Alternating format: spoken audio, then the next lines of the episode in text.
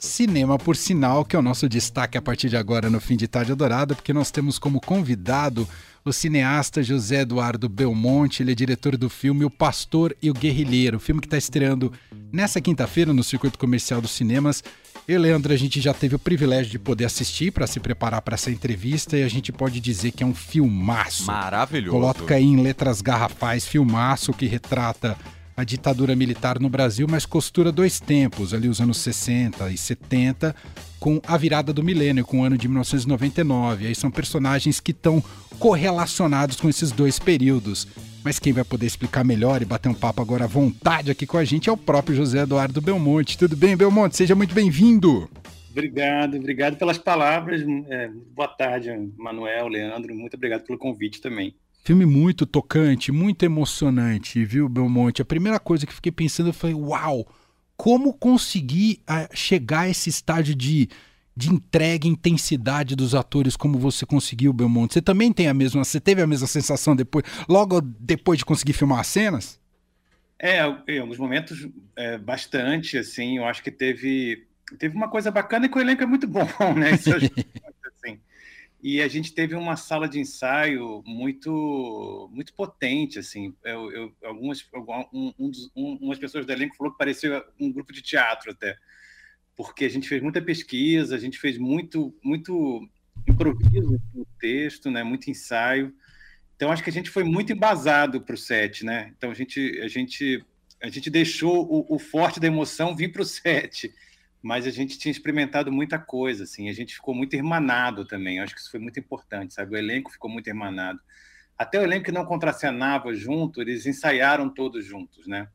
Por, eh, por exemplo, o Turi Starling é de um outro núcleo, está com a Júlia Dalave em 99, mas é, não contracena com o William, mas está lá, faz mas nem com a Gabriela, que são os, os, os filhos do pastor, mas ensaiaram juntos, então acho que foi um trabalho é isso, um trabalho muito, de muita irmandade, eu acho que a palavra é essa.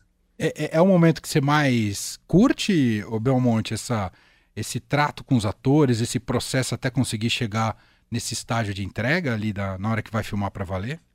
Não sei se é o que eu mais curto, mas eu curto muito, eu curto bastante. Assim. Eu sou montador também, então eu curto muito a montagem também, mas eu curto todo o processo. Eu, uhum. eu, eu sou muito. Eu, é, é uma profissão que me deixa sempre muito feliz quando eu estou no set, dá muito perrengue sempre, também não é fácil. Esse filme, principalmente, né, filmagem na Amazônia, filmagem com, reproduzindo invasão é, da UNB em 68, era cheio de, era cheio de desafios. Mas eu acho muito bacana, assim, essa relação com o elenco, é uma relação que eu acho que, que é, é muito criativa, né, muito, muito poderosa, assim. Sim. E, e eu acho que eu, eu, eu, consigo eu consegui trabalhar nos últimos dois filmes, principalmente, assim, com produtores muito permeáveis a esse processo colaborativo com elenco, né? Uhum, uhum. Porque tem uns que são muito fixados no roteiro, né? Mas é, é, tanto as verdades que eu fiz antes como esse também, acho que teve muito isso, uma sala de ensaio muito poderosa, assim, muito. Você fala assim, uau, que momento, que momento Não, a gente te pergunta isso porque cinema é um pouco quebra-cabeça, né? É, você vai filmando vai. pedaços e, claro, você não tem, quando você está filmando, você não tem a, a, o resultado dele montado com trilha, com, né, com correções, uhum. com pós-produção. Então, o diretor ele vai vendo essas diversas fases, né? Processos. É. Só que o resultado final demora, né? A gente vai tentando colar na cabeça, mas às vezes dá tilt, né? Colei ou não? Será que está colando certo? Aliás, né, nessas várias etapas de processo, pouquinho antes da gente entrar contigo aqui, começar esse papo, Belmonte, a gente estava falando do Ryuichi Sakamoto. A gente vai ter um especial aqui na Eldorado. Ryuichi Sakamoto, é compositor de grandes trilhas do cinema e tal. É. Eu Uau. e o Emanuel, a gente assistiu o teu filme no fim de semana, separados. E aí na segunda-feira a gente estava conversando sobre as nossas impressões e tal. E aí, Emanuel, inclusive, levantou um ponto que chamou a atenção da atmosfera sonora do filme, da importância da atmosfera sonora.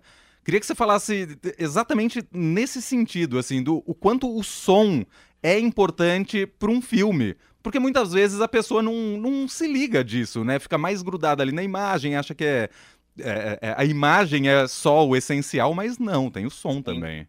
Você sabe que você falou uma coisa muito. Que, é, primeira pessoa que me pergunta isso, e eu, vou contar um segredo desse processo aqui, porque a montagem foi muito difícil. eu demorei muito a achar um ponto de equilíbrio. Né? É, é importante o filme que busca o diálogo achar esse ponto de equilíbrio, né? A contar esses vários plots. E eu demorei muito, o produtor ficava me cobrando corte, cadê a montagem? E aí foi um pouco achando alguns compositores, principalmente alguns compositores mais líricos, que conseguem exatamente ficar nessa fronteira, que ele, ele ficava também, né? Que conseguia achar um, um, um, um tom lírico assim muito é, é, é, preciso. E aí quando eu fui achando, esse, principalmente muito, muito, muita coisa no piano, né? É, é a trilha que a gente fez. E quando eu achei, eu falei, achei esse, é muito abstrato falar isso, mas parece que conectou também, assim, era uma forma de de repente a trilha conectar os vários plots e também imprimir um, um, um, um, tom emotivo, né, sem ser piegas, assim, é, é, é, muito delicado que ele conseguia fazer isso, né, ele conseguia ser muito muito emotivo, a, a, trilha dele no Fúrio, por exemplo, é uma trilha maravilhosa, né, no filme do filme com que ele fez com o David, é, o David Bowie faz também. Sim. E é lindo aquilo, né? Porque é uma, é uma coisa muito simples, muito emotiva, muito lírica, mas muito precisa também, né? Ele consegue ficar naquele limite sem ficar piegas. Então eu, eu fui, eu achei um pouco a trilha um pouco um pouco nesse lugar, assim, pela música. Achei, achei a montagem, achei pela música. Belmonte, queria te ouvir um pouco sobre o timing do lançamento do, do filme, porque eu fiquei também assistindo ao Pastorio Guerrilheiro, fiquei pensando no drama que passou Wagner Moura com o Marighella, que também trata uh, dessa situação política do país e do nosso passado, da ditadura militar, do pegar em armas e lutar pela democracia do país. Só que ele pegou um período muito de um Brasil conflagrado no governo Bolsonaro. Nesse sentido, você entende que o Pastorio Guerrilheiro tem uma janela de estreia mais favorável, Belmonte? Eu acho, eu acho o que é interessante para o filme é que a gente está tendo uma retomada do diálogo, né? Que uhum. a gente está tentando. É, eu acho que também a própria, a própria eleição foi muitas pessoas que jamais votariam, por exemplo, no Lula, votar no Lula porque viram que era importante fazer uma coalizão pela democracia, né? É, então achei, acho interessante que a gente esse filme, esse, um filme que fala muito sobre o diálogo, né? Você é, resolver suas diferenças por um bem maior, né? Você, na verdade, você não precisa, você tem suas divergências, mas você se permite a ouvir o outro, a, a entender o outro, a estabelecer um diálogo. Então, acho que o filme veio, acabou por acaso, porque a gente quase lançou ano passado. A gente não, não conseguiu porque não achou uma boa janela. E aí a gente acabou, sem saber, acabou botando essa data, né? Que também acho que tinha muito a ver com o, o, o é, é, a data do golpe também, né? A gente que também queria que o filme também falar, o filme fala sobre isso também, queria também estar perto um pouco dessa data do golpe militar. É, mas eu acho que é bacana estar lançando agora por causa exatamente disso. Acho que tem uma, uma retomada do diálogo, a importância do diálogo também, né? A percepção que é tão importante você é, ouvir o outro, estar aberto ao outro, tentar entender o outro. Então acho que é um momento bom. Tem toda a razão. Eu, essa ficha não tinha me caído. Te ouvindo agora, meu monte pastor e o guerrilheiro é quase como se for pensar no, na polarização política atual do Brasil, é quase como se fosse algo inconciliável. É. O filme traz uma provocação brilhante para o momento do país, Belmonte. É, né? Eu, eu acho isso muito interessante, porque talvez fossem pessoas que jamais, por uma circunstância, se, se encontram, têm opiniões totalmente diferentes, visões de mundo muito diferentes, mas vão descobrindo que existem pontos em comum e não, e não, e não, e não precisa exatamente nenhum é convertido ao outro, né? Exato. Nenhum, nenhum vira comunista, nem outro vira crente. Eles são muito conscientes das suas diferenças, mas sabem que tem que dialogar para um bem comum, né? Eu acho essa história muito poderosa nesse sentido. Eu, eu quando eu quis fazer esse filme, era 2012. Quando Uau. me chamaram para fazer esse filme, era 2012. Esse filme foi ficando cada vez mais pertinente. e, e, acho legal, vale destacar que é, o filme é inspirado em história real, né? Uma história do livro Relato de um Guerrilheiro. Como é que esse livro chegou na tua mão? É, na verdade, esse, essa história é, sobre o Glenn é, é, um relato do Glenn de Sá, né, que estava na guerrilha do Araguaia, e realmente ele conta essa, todo esse processo que ele se perdeu na floresta, foi capturado pelos militares e dividiu a cela e combinou esse encontro em 99, se saísse da prisão com o Evangelho, quando ele dividiu a, a cela. E esse livro foi, uma, uma, uma, foi lido pelo Nilson Rodrigues, que é o produtor do filme. E entregava muito, porque ele leu isso no século passado. E ele entregava muito se esse encontro ia acontecer, porque ele já sabia que o Glenn tinha falecido no acidente de carro. Então ele, ele ficou muito curioso sobre isso, resolveu ter essa ideia ficou muito na cabeça dele. Um dia ele me contou, exatamente em 2012 ele me contou essa história. E aí a gente resolveu fazer, mas também pegou alguns outros relatos, né, de outros outros guerrilheiros também. O filme é um, é um amálgama, parte da ideia do Glenn de Sá, mas não é só as histórias do Glenn de Sá. Uhum. E, e... Tem muita coisa do Glenn, inclusive os próprios voice-overs, né, que, estão, que o, Johnny Massaro faz. Sim. Não do Glenn. Uhum. Você entende que o Brasil ainda tem dificuldades de discutir esse passado? Ainda ele vem de uma maneira atravessada, Belmonte? Ah, como diria o Melo Fernandes, né? o Brasil tem um grande passado pela frente. Eu acho que é isso. Nossa questão ainda, a gente tem que. É, a gente lida mal com essas heranças, né? Acho que o filme fala disso também. O personagem da Juliana, que a Julia Lávia faz, é isso. Ela ela descobre esse momento pós-ditadura para quem viveu, né? Foi muito isso, assim, ah, vamos, vamos falar mais disso, não, vamos para frente, né? Vamos esquecer isso. Só que a gente viu como era importante ter falado sobre isso, ter discutido sobre isso, a exaustão até. É, e, então eu acho que a gente tem essa dificuldade um pouco de olhar nosso passado de frente, assim, né? Total. E falar sobre ele, né? Falar sobre as nossas dores. É, é complexo, mas é isso que, é isso que faz a gente se a gente, se uma nação precisa disso, né? Para ser uma nação mesmo. Né? É. Tem que lidar com o seu passado e tem que superar o seu passado. Né? Você acha que a cultura, o cinema, a música, a literatura, são a, a cultura em geral é, é o caminho ideal para esse tipo de discussão e para ampliar esse tipo de discussão? Acho que sim, acho que sim. Acho que ter visões sobre isso e, e, e contar, entrar muito nesse universo, né, e provocar debate, né, porque acho que isso que é a grande questão da cultura, né? A cultura ela starta um debate. Eu falo isso, ela prepara o espírito para a gente falar sobre as coisas, né? Eu acho que isso que é se você vê é, é, é, culturas mais maduras, né, países, nações mais maduras, isso é muito comum, né, essa função da cultura, né, que um filme desperta sobre o tema e começa a ser falado e começa a ser debatido e as pessoas começam a, a, a se debruçar, né? Você vê quantos filmes, por exemplo, tem sobre a guerra do Vietnã, é, milhões, milhares de filmes, sei lá, centenas de filmes sobre a guerra do Vietnã. E aí eu estava até fazendo, um, o produtor fez até uma conta sobre a ditadura, a gente tem nem, acho que nem, ele, ele contou, mas são poucos filmes, se eu for pensar bem, foi um período que durou mais de, né, mais de duas décadas. Sim. É, tem, a gente tem muito poucos filmes sobre esse período, né? Super pouco, né? E só ver a experiência dos judeus, né? O quanto eles produzem, né? Sobre o seu passado e sua história, como isso é importante, né? Como, e, e, manter isso vivo, né? E o Brasil, você tem toda a razão, o Brasil, dificuldade tremenda, né? Muito desse, dessa cultura de vamos deixar para lá, isso já foi. É... é... vamos esquecer isso aí, não sei se... Você vai causar muito problema sem te falar. Exato. É, eu acho que tem uma metáfora muito bonita, né? No, no, que a Josefina escreveu, que a Josefina, inclusive, é, é argentina, a roteirista. Hum. É, e tem um paralelo com a história do Brasil, só que lá eles foram mais incisivos, né, de, de rever o passado deles, que é o contrário da gente. Mas é muito interessante a metáfora, né, porque a personagem que é a filha do militar tem uma herança, ela não sabe que se recebe ou não essa herança. Exato. Porque, isso eu acho que é, um, é uma metáfora muito interessante. É verdade, é isso.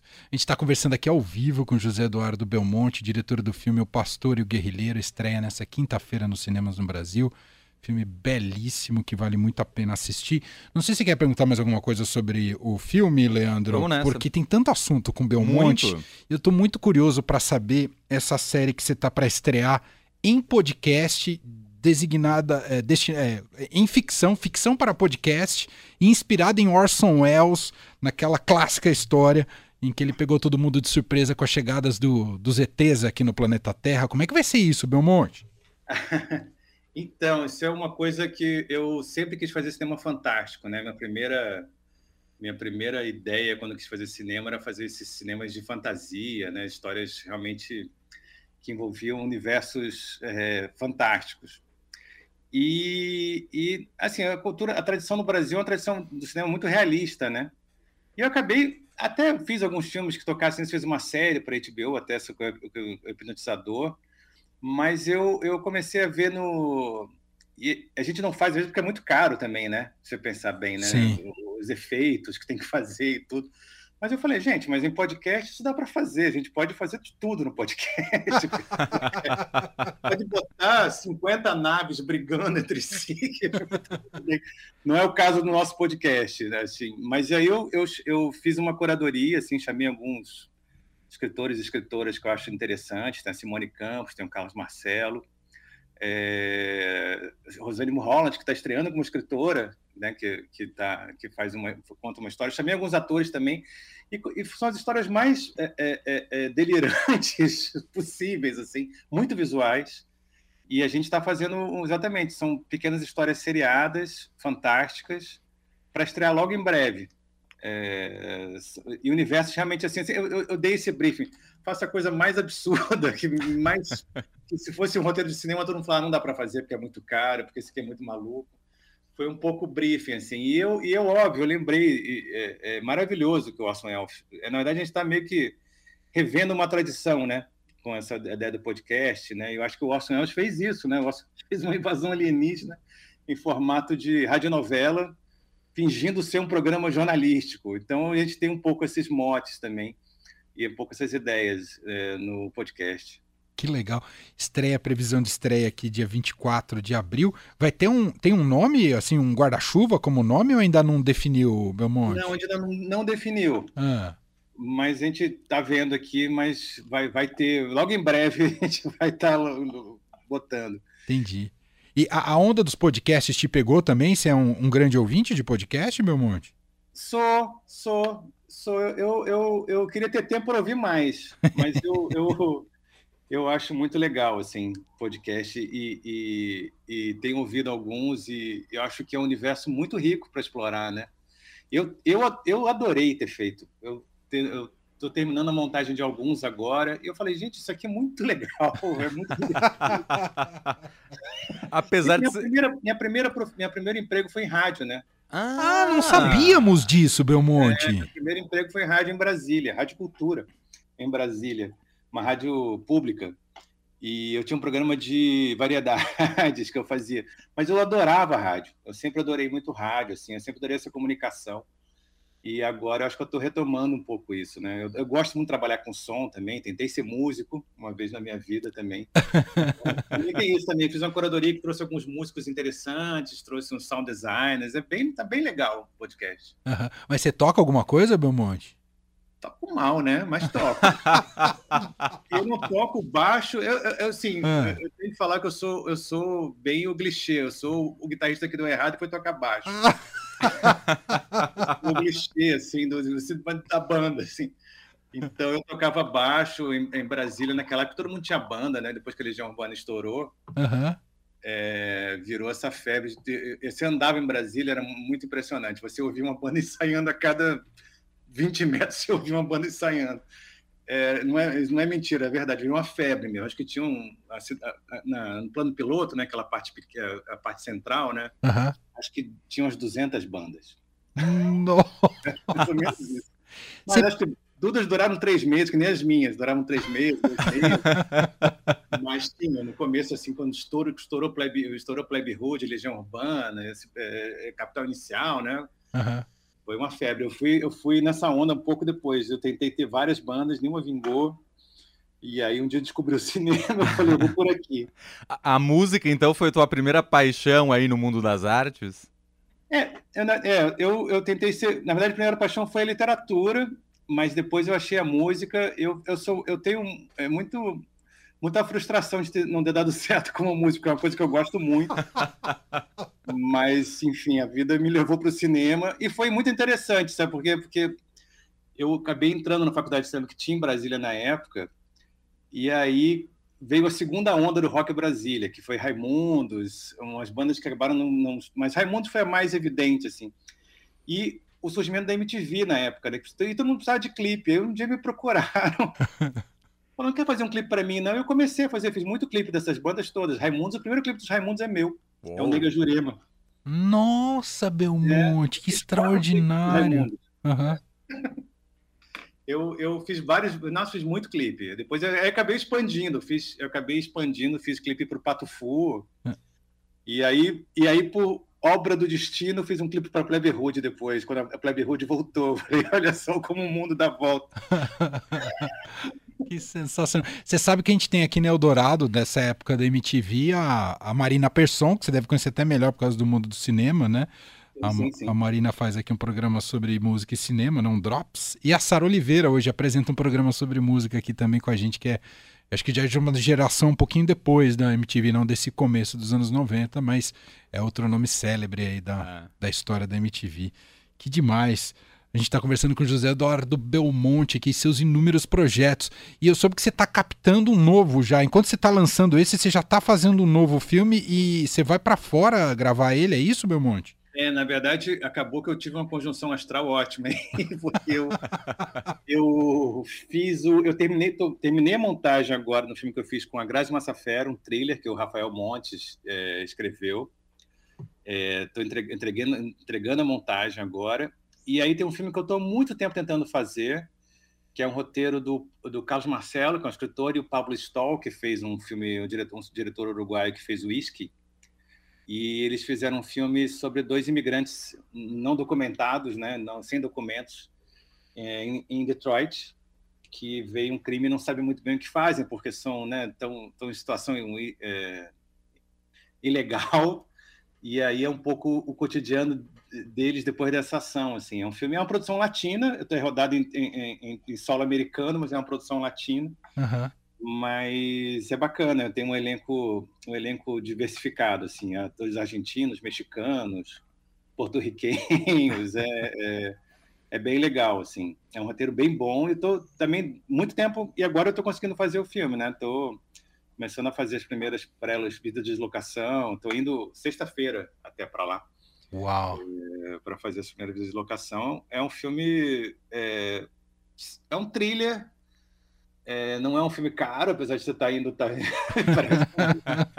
mas é um projeto muito bacana que eu estou acalentando muito, assim, porque eu acho que há muito tempo, desde que eu fiz uma série para HBO, que era com os atores uruguaios, argentinos e brasileiros, eu acho que a gente tinha que expandir um pouco a fronteira, né? Fazer filmes com talentos, sabe? Eu vi que o filme tinha uma parte falada em espanhol, o filme foi visto em muito canto, a série que eu tinha feito. Então eu tenho procurado um pouco isso também, fazer alguns filmes que é, consigam também atravessar a fronteira, não necessariamente ser filmes americanos, né, mas filmes é, com produções, com produções latinas, assim, com talentos latinos. Então vamos ver se dá certo. Bom, mas eu estou animado. Se chama Quase Deserto, Almost Desert, é, ou Quase Deserto, deserto quase, é, no espanhol tem que melhorar ainda para chamar. Bom, tem o Quase Deserto, então, que é o teu próximo projeto. Tem podcast para sair. Você está divulgando o lançamento do Pastor e o Guerrilheiro nos cinemas, acabou de filmar o Uma Família Feliz aí com a Grazi Massafera. Como é que funciona a cabeça com tanto projeto ao mesmo tempo? Tava pensando ah, nisso eu, aqui. Eu, trabalho de organização muito grande. Você não quer assumir o Flamengo também, não, Belmonte? não, esse eu não quero, não. Esse eu não quero, não. Eu sou flamenguista, inclusive. Viu? Eu não quero, não. Eu não sabia, não estava provocando, viu, Belmonte? Eu sou flamenguista e não quero isso, não. É... Mas pelo amor de Deus, né? Vamos combinar, mas não... a gente pode mudar a pauta, porque realmente o Flamengo é um assunto complexo na minha vida. Mas o, eu faço uma, eu tenho uma organização muito grande também, né? Eu acho que isso é importante, assim. É, é eu, eu todo, eu fico brincando, todo domingo à noite eu tento organizar o máximo e acho que também tem, eu, eu tenho pessoas que eh, trabalham comigo também que são muito importantes também, né? Acho que a gente, às vezes, num processo de cinema, vê muito diretor, mas ao redor do diretor tem um monte de gente, assim, bons assistentes de direção, acho que bons produtores, eu acho que isso é muito importante para você conseguir também tocar muita coisa ao mesmo tempo, assim. Então, eu sou muito inquieto desde que desde vocês viram, desde desde, a, desde que eu larguei a música, o cinema, eu sou muito inquieto assim, eu sempre sou muito curioso também, eu sempre é, me interesso por várias pesquisas de linguagem, tentar novos modos de produção. É, e eu acho que é isso. Eu acho que eu não sei muito explicar muito bem se, como eu consigo, não mas eu tento ser o mais organizado e tento me cercar de pessoas muito legais também, acho que isso é importante. Você está falando de estudo aí de também novos projetos, novas linguagens, sabendo também que tem até projeto relacionado a Instagram, é isso? Cara, eu tenho, isso foi muito legal. O Belmonte é impressionante, cara. É, parece aquela boneca russa, né? Isso. Não, mas também, também tem uma coisa, às vezes tem uma construção astral, porque às vezes você fica dois anos sem nada conseguir emplacar, de repente vem tudo de uma vez, você tenta pegar tudo ao mesmo tempo, assim. Mas durante a pandemia, eu, eu, eu fiquei muito tempo pensando em, em, em, em pesquisar novas linguagens, né? Tem um, um, algumas pessoas que eu trago que eu conheço, alguns curadores, que tem até um festival em Amsterdã sobre novas, novas narrativas audiovisuais. E aí um dia eu vi que tinham feito um filme de terror em Snapchat, lembra do Snapchat? Sim. e era um filme de terror com esses tipos de filmagem encontrada. E eu falei, que interessante, cara. O cara fez um filme de terror é, num outro formato. E aí um, um, um, amigo meu falou que a filha dele, que estava na época com 15, eu acho, 13 a 15, não lembro direito, falava que não ia mais ao cinema, que os amigos dela só, só se interessavam pelos stories e ficavam sempre no celular. Eu falei, ah, de repente eu vou tentar fazer um dia um filme assim, no stories. Isso ficou muito tempo na minha cabeça, até na pandemia, é, eu eu estava conversando com uma amiga minha que estava em Nova York, tinha que fazer uma mudança, e aí eu sugeri para ela é, é, um filme meio à distância mesmo, né, como experiência só e ela tinha que estar tá se mudando, estava um caos em Nova York na época. E ele falou, ah, faz em formato de stories, assim, mas faz como se fosse uma autoficção, mas também faz meio teatro do invisível, tipo do Boal. Você vai na rua, você fica no personagem conversando com as pessoas, quando procura casa. E muita coisa aconteceu interessante, né? Muita coisa aconteceu na cidade de eh, Nova York na época, história do, é... muitos eventos eh, foram acontecendo. Eu achei aquilo muito rico aquele material que ela tinha me mandado. E aí, de repente, uma outra amiga estava se mudando de Lisboa para Madrid. Eu sugeri a mesma coisa. E, de repente, a coisa foi expandindo. Aí, uma amiga foi achando uma pessoa é, no Japão, uma outra atriz. E aí, eu fiz uma antologia de pessoas que estão se mudando na pandemia. É, nesse esquema de stories, meio uma autoficção, meio, meio um, um, um um mistura meio de documentário com ficção, né? Porque vão filmando na rua, meio que no personagem, mas também incorporando o que acontece com a realidade. E eu fiz esse filme que eu vou lançar no Instagram. é... Legal. E no TikTok, talvez, vamos ver também. Mas eu achei interessante. Era uma pesquisa de linguagem, mas o material ficou muito interessante. Eu, eu não sabia que ia dar. Mas foi uma experiência na pandemia, assim, que eu tentei, quando teve a pandemia, eu comecei a. O podcast veio um pouco daí também, comecei a tentar experimentar, é, voltar um pouco essas experiências de linguagem, que eu sempre gostei, né, de experimentar novas narrativas, de tentar ver como é que. Como é que. Como é que como é que o cineasta, o contador de histórias se coloca em, outro, em outros meios, né? Além, eu, eu escolhi o cinema, mas como é que também é, esse conceito de cinema expandiu muito né, nos últimos anos, né? Sim, sim, Porque sem dúvida. As pessoas chamam de audiovisual, nem chamam mais de cinema. É, faz sentido.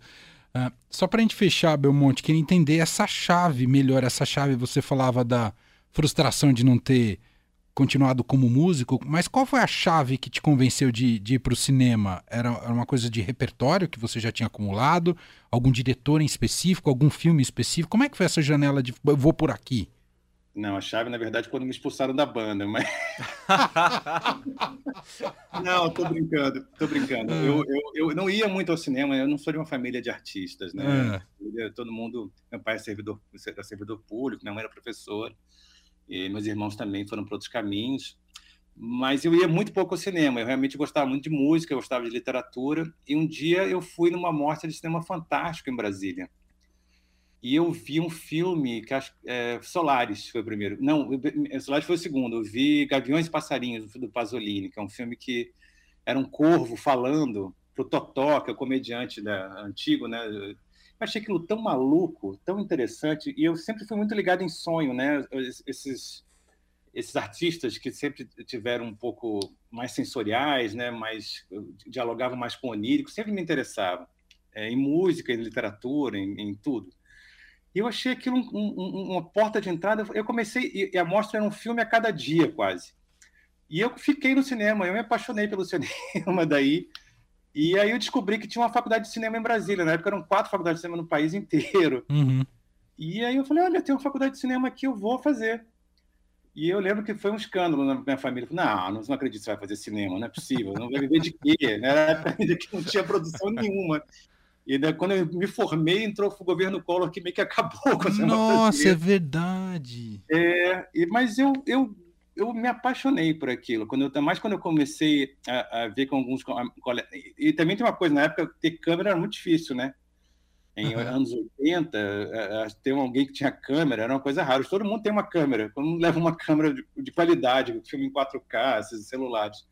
Mas eu me apaixonei pela, pela construção e assim e como e como ela unia outras coisas que eu também gostava, né? Unia muita música, unia uh, literatura e enfim eu eu daí em diante foi estranho também porque é, quando você encontra fica meio orgânico tudo, né? eu começava é, é, é, naquilo dizem que tem esse ditado, naquilo que você ama está a sua inteligência. É, eu, eu realmente eu realmente consegui me, me, me, me adaptar muito rápido assim ao, ao, ao, cinema. Então acho que foi isso. Eu tenho que agradecer realmente a banda que me expulsou, porque me tocava muito mal, mas acho que não foi só isso. Né? Incrível.